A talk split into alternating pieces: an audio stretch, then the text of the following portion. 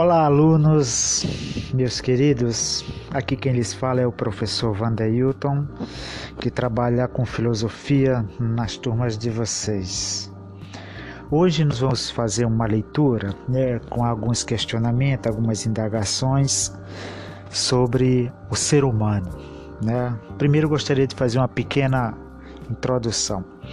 A investigação sobre o mundo que acabamos de realizar nos deu vários elementos para iniciarmos outra investigação, talvez mais cara para todos nós, aquela que corresponde à humanidade. Assim, nosso foco agora se fechará sobre algumas das principais questões acerca do ser humano, sua essência, especificidade, sua condição no mundo, fragilidades. Vejamos o que a gente pode encontrar nessa discussão. Nós podemos falar de mulheres e homens, de crianças, adultos e idosos, de negros, brancos e amarelos, de ricos e pobres, de heterossexuais e homossexuais, e assim por diante. Mas observe que, apesar dessa imensa diversidade, em todos os casos estamos nos referindo sempre à mesma coisa, ou ser, como você preferir, que é o ser humano. Isso nos leva à questão inevitável que tem motivado a atenção de tantos filósofos e estudiosos das diversas disciplinas né, ao longo do mundo, que é o que é o ser humano. Vamos começar nossa busca usando o ponto de vista da biologia e da arqueologia. Sabemos que somos seres vivos, pertencentes ao reino animal e, mais especificamente, à espécie denominada de Homo sapiens. Então, essa nova pergunta sobre ser a seguinte: o que distingue nossa espécie das demais? Ou em linguagem popular, qual é a diferença entre gente e bicho? Se compararmos o corpo humano com o de outros animais, nós vamos ver que o nosso corpo não é tão capacitado quanto o deles para enfrentar uma série de dificuldades e desafios existentes na natureza. Como ilustra o arqueólogo australiano Gordon não temos, por exemplo, um couro, couro peludo como o urso para manter o calor corporal em um ambiente frio. O corpo humano também não é excepcionalmente bem adaptado como de alguns animais, à fuga, à autodefesa ou à caça. Por isso, não temos a capacidade de correr como uma lebre ou um avestruz. Não temos a coloração protetora do tigre ou a armadura defensiva da tartaruga ou da lagosta. Não temos asas para voar e poder localizar mais facilmente uma caça. Falta-nos o bico, as garras e a acuidade visual do gavião. No entanto, observe o texto escrito por esse arqueólogo. Né? O ser humano pode ajustar-se a um número maior de ambientes do que qualquer outra criatura multiplica-se infinitamente mais depressa do que qualquer mamífero superior e derrota o urso polar, a lebre, o gavião e o tigre em seus recursos especiais, pelo controle do fogo e pela habilidade de fazer roupas e casas. O homem pode viver e vive e viceja desde os polos da Terra até o Equador. Nos trens e automóveis que constrói, pode superar mais rápido a lebre ou avestruz.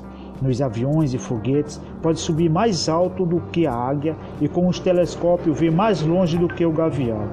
Com armas de fogo, pode derrubar animais que nenhum tigre ousaria atacar.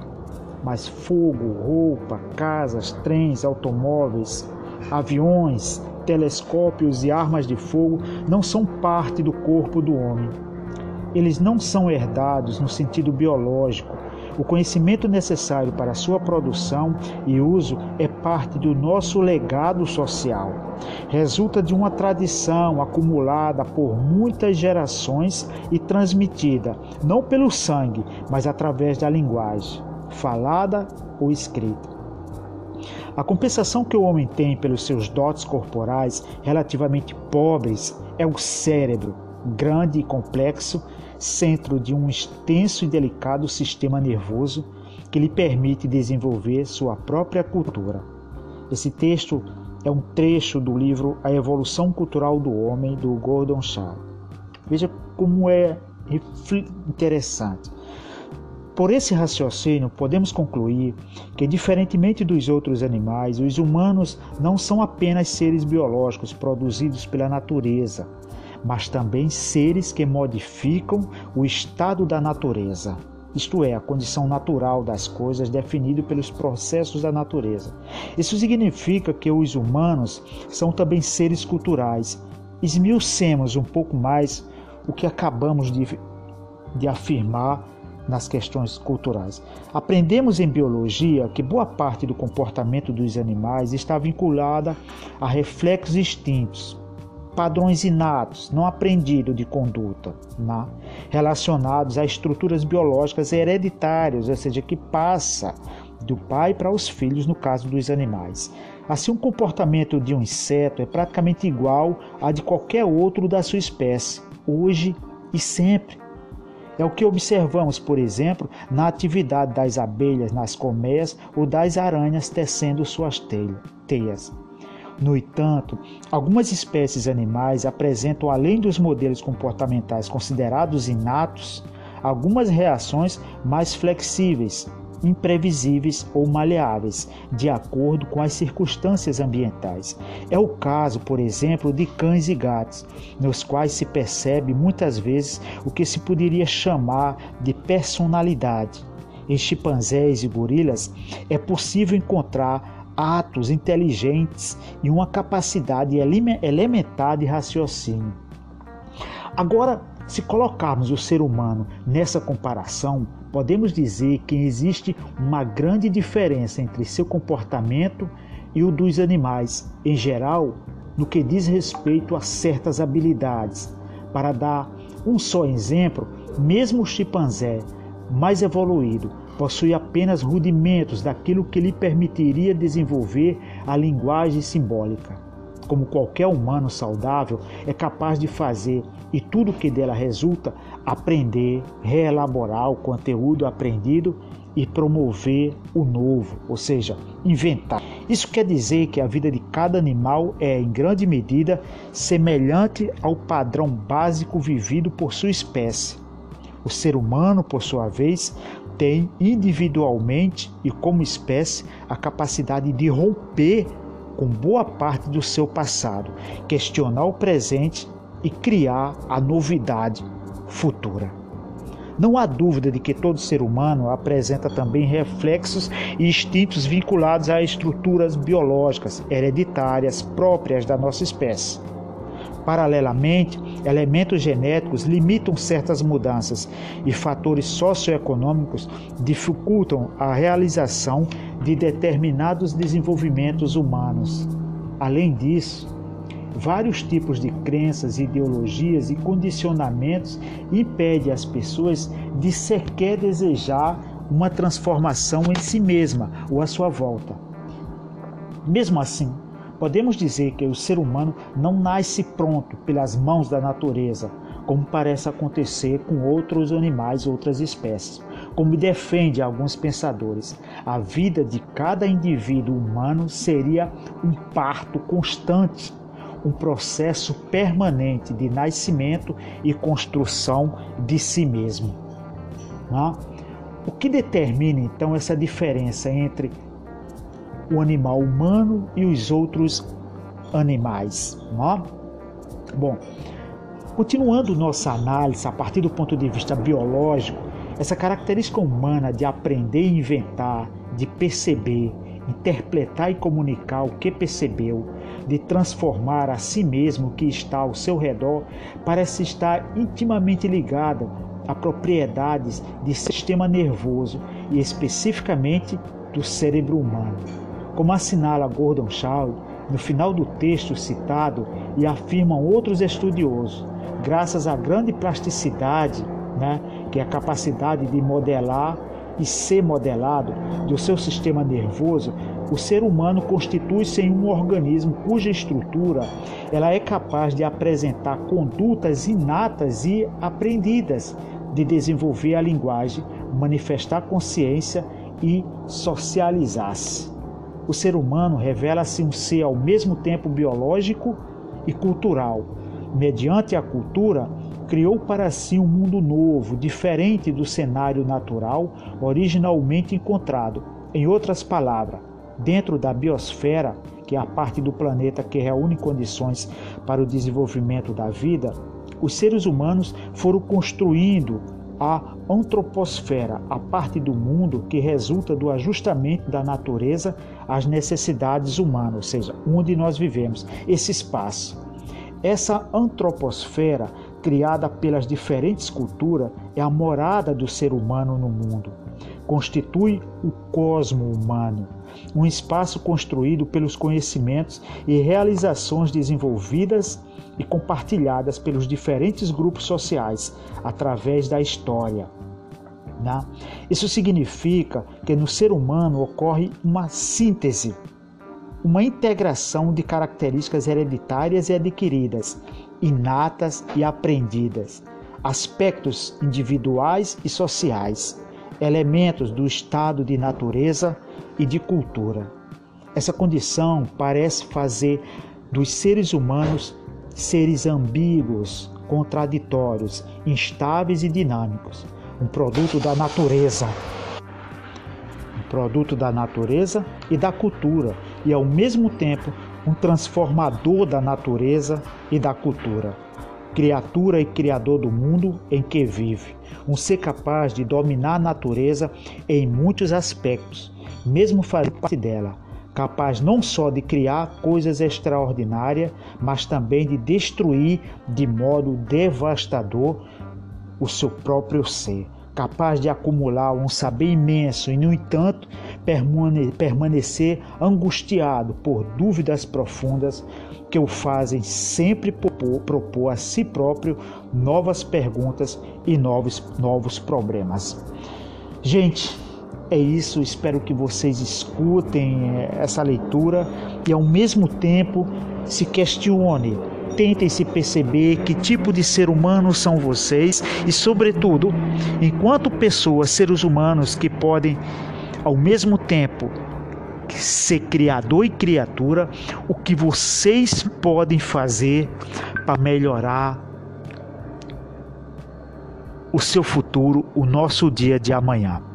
Um forte abraço para vocês. Nos encontraremos nos próximos diálogos. Um abraço, gente.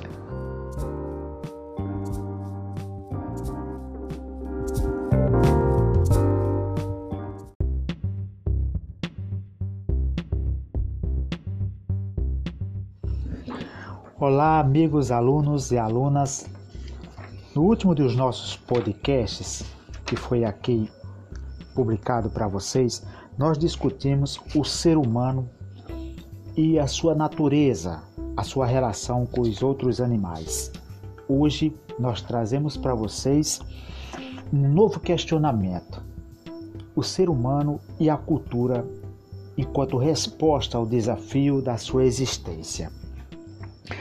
Falamos até agora sobre essa distinção entre natureza e cultura, mas o que queremos dizer exatamente quando usamos a palavra cultura?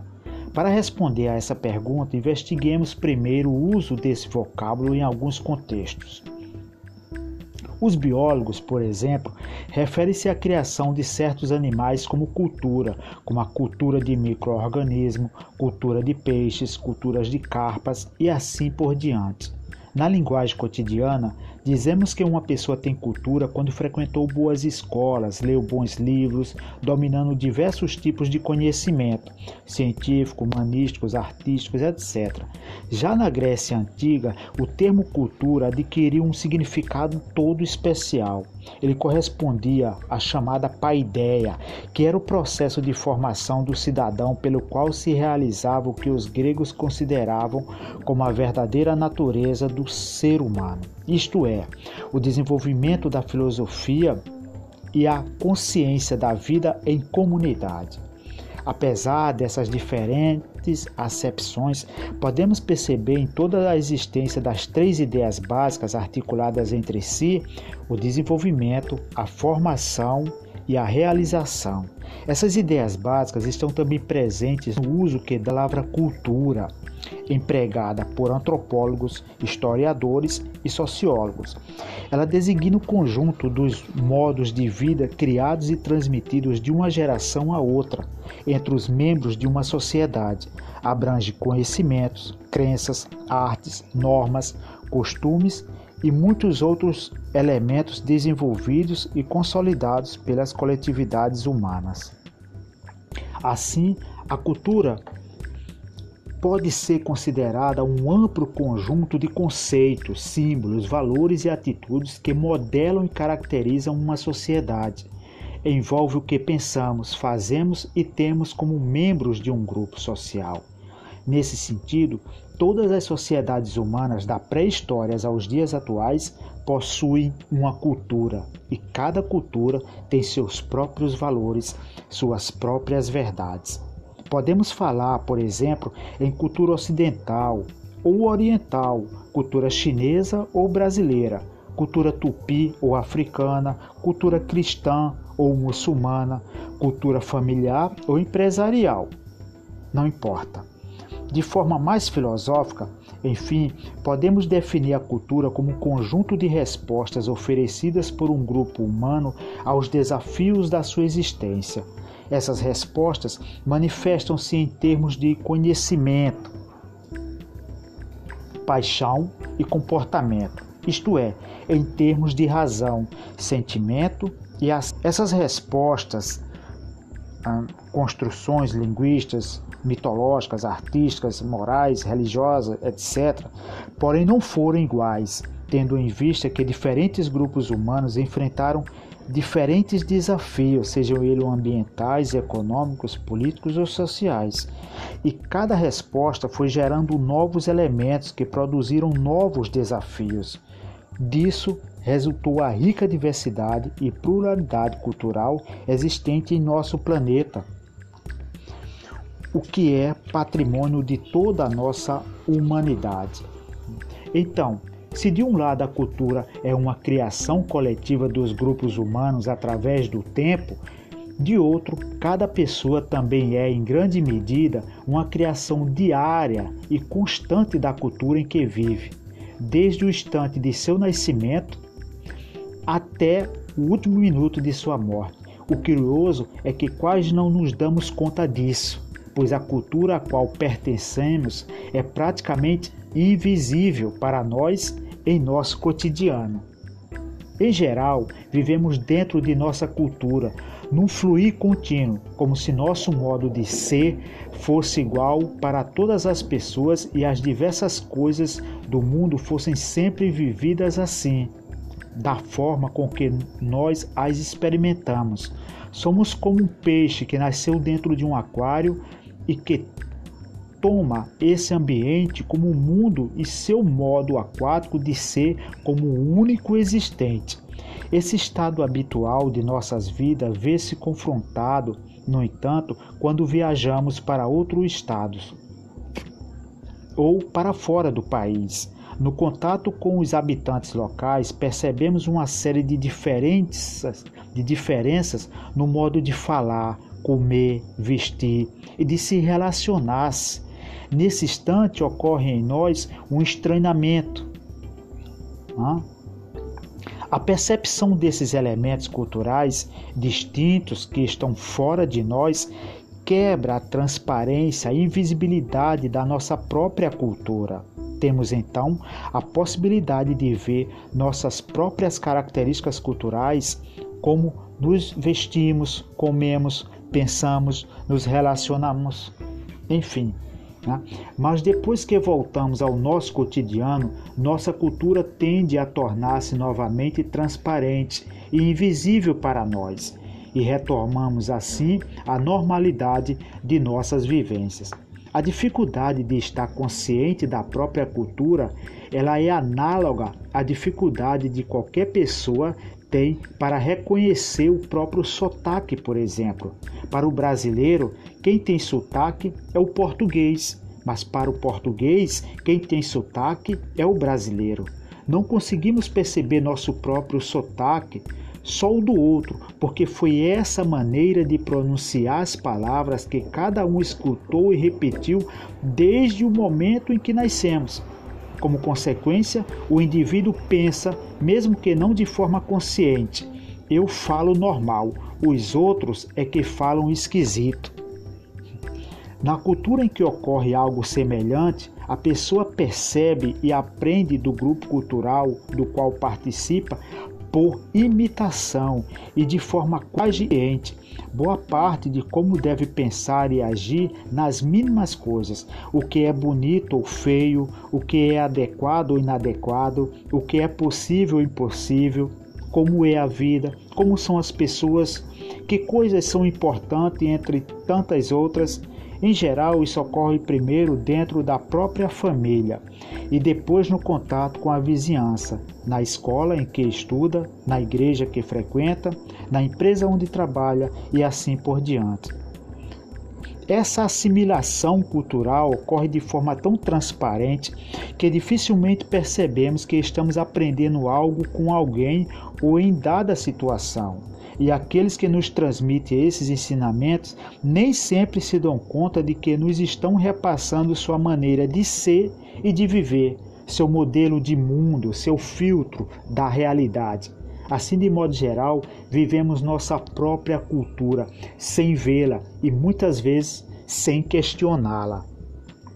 Essa característica não constitui um problema em si, já que nos é bastante conveniente e útil útil, cada pessoa não precisa percorrer toda a trajetória realizada por seus ancestrais ou antecessores para enfrentar os desafios da existência, pois já domina respostas ou soluções que a satisfazem ou a sua comunidade. O problema dessa invisibilidade está em que, como os integrantes de uma cultura compartilham entre si a mesma maneira de ver e viver as coisas, como Comumente acreditamos que essa visão compartilhada constitui a única realidade ou a verdade absoluta. Isso é muito interessante, gente. Em virtude disso, corremos o risco de atuar de maneira equivocada e preconceituosa, tornarmos arrogantes e intolerantes em relação às diferenças desprezar indivíduos ou grupos culturais com visões distintas das nossas, ou entrar em confronto com eles e assim por diante. Podemos também ter dificuldades para enfrentar os novos desafios que surjam no interior do nosso grupo social. Quando as respostas prontas de que dispomos não servirem para lidar com eles, quando nosso modelo de mundo impediu uma atuação transformadora e criativa. É hora então de colocar em ação a consciência crítica, abrir espaço para o estranhamento e a dúvida e voltar a analisar criticamente as ideias e crenças, os valores, as normas e as condutas que caracterizam a nossa cultura. A humanidade manifesta-se de diversas formas, portanto, como apontam estudiosos e educadores, é importante viver a identidade de nossa própria cultura, mas também saber conviver com a pluralidade cultural existente em nosso planeta. A propósito das ideias, crenças e valores, vejamos um conceito que está intimamente ligado ao que acabamos de escutar e de estudar, que é o de ideologia. Esse conceito foi criado pelo filósofo francês Destutt de Trace que viveu entre os anos de 1754 e morreu em 1836. A palavra ideologia para ele queria dizer originalmente ciência das ideias, compreendendo o estudo de sua origem e desenvolvimento. Hoje, o uso desse termo generalizou-se para referir-se ao conjunto das ideias que caracterizam um determinado grupo social, político, econômico, religioso enfim. É o que queremos dizer quando falamos em ideologia liberal, ideologia de esquerda, ideologia burguesa e assim vai. No contexto do desenvolvimento dos estudos sobre esse conceito, Não? No contexto da filosofia, da política e das ciências sociais, por influência do pensamento de Karl Marx, filósofo alemão, a palavra ideologia possui um significado mais específico. Trata-se não apenas de um conjunto de ideias que elaboram uma compreensão da realidade, mas ela também é traz consigo um conjunto de ideias que dissimulam essa realidade porque mostram as coisas de forma apenas parcial ou distorcida em relação ao que realmente elas são. Isso é muito interessante. O que se buscaria ocultar ou dissimular na realidade poderia ser, como apontou Marx, o domínio de uma classe social sobre outra.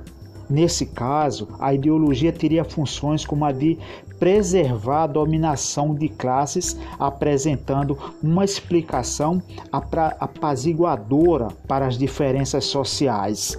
Seu objetivo seria evitar um conflito aberto entre opressores e oprimido. Vou dar um exemplo bem prático a vocês. Muitas vezes nós vemos muitas pessoas desempregadas e é muito fácil se criar o conceito de dizer: olha, eles estão desempregados porque querem, são vagabundos, não querem trabalhar. Isso não é verdade. Não? Né? Fulano de tal é gordo porque é preguiçoso.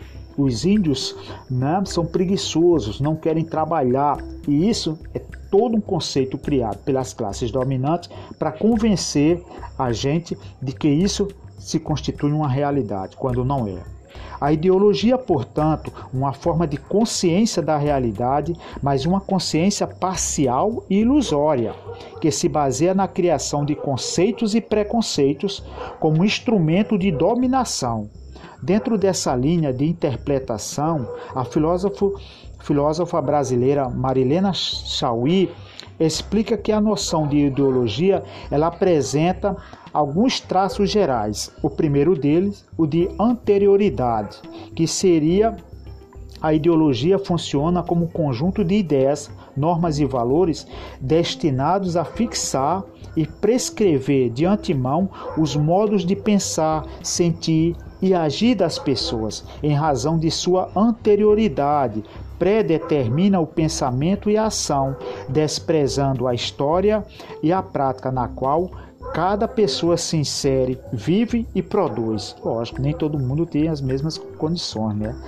E outros traços gerais, a generalização. Aqui, a ideologia tem como finalidade de produzir um consenso, um senso comum ou aceitação geral em torno de certas teses e valores. Com isso, generaliza para toda a sociedade aquele que corresponde, que corresponde aos interesses específicos dos grupos ou classes dominantes. O bem de alguns é difundido como se fosse o bem comum coisa que não é verdade. Além disso, a generalização visa ocultar a origem dos interesses sociais específicos que nascem da divisão da sociedade de classes, ou seja, os ricos sempre passam a ideia de que você não é rico porque você não quer, não? Né? você é preguiçoso, não teve sorte e assim sucessivamente. E o terceiro e último termo, a lacuna. Para ela, a ideologia desenvolve-se dentro de uma lógica construída à base de lacunas, de omissões, de saltos e de silêncios. Uma lógica montada para ocultar em vez de revelar, falsear em vez de esclarecer, esconder em vez de descobrir. A eficiência de uma ideologia depende da sua capacidade para ocultar sua origem, sua lacuna e sua finalidade. Suas verdades devem parecer naturais, plenamente justificadas, válidas para todos os seres humanos e para todo o sempre. Bom, estamos chegando ao fim.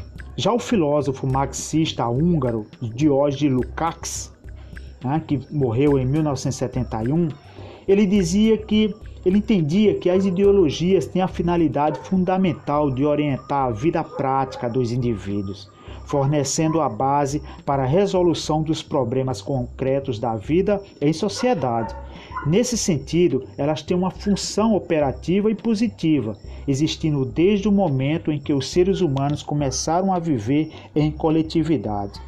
Assim, para Lukács, a ideologia não tem necessariamente o caráter dissimulador da luta de classe, pois não seria um fenômeno apenas das sociedades divididas em classes. Segundo ele, apenas quando o conflito social passa a fazer parte da realidade é que a ideologia se volta à resolução dos problemas gerados por esse conflito, podendo manifestar-se então como instrumento de classe para o filósofo o fato de que, por exemplo, a ideologia burguesa oculte ou mostre parcialmente a realidade se origina não apenas da própria incapacidade da burguesia de ver a realidade em sua totalidade, mas também da necessidade comum a todas as classes dominantes de tornar universais seus valores particulares, a fim de garantir a estabilidade da ordem social que lhes interessa. Por isso, Outro pensador marxista, o italiano Antonio Gramsci, né, que morreu em 1937, ele refere-se à ideologia como o cimento que garante a coesão social. Como podemos então identificar a ideologia e desmascará-la quando for o caso? Novamente propomos que a crítica de uma ideologia pode ser feita pelo exercício do estranhamento. Nele, os elementos que explicam o fundamento de determinada realidade, como conjunto de ideias, crenças, valores, não, devem deixar de ser vistos como dados naturais, óbvios, eterna ou universalmente válidos. Devem ser analisados, relativizados, examinados com senso críticos e compreendidos como construções culturais e, portanto, históricos sociais. Assim se expressou o poeta e dramaturgo alemão Bertoldo Brecht, que morreu em 1956. É isso, gente. Espero que vocês escutem esse podcast, façam o, escutem quantas vezes quiser e aproveite bastante para fazer uma reflexão sobre o significado de ideologia. Um forte abraço a vocês. Nos veremos no próximo. Até lá.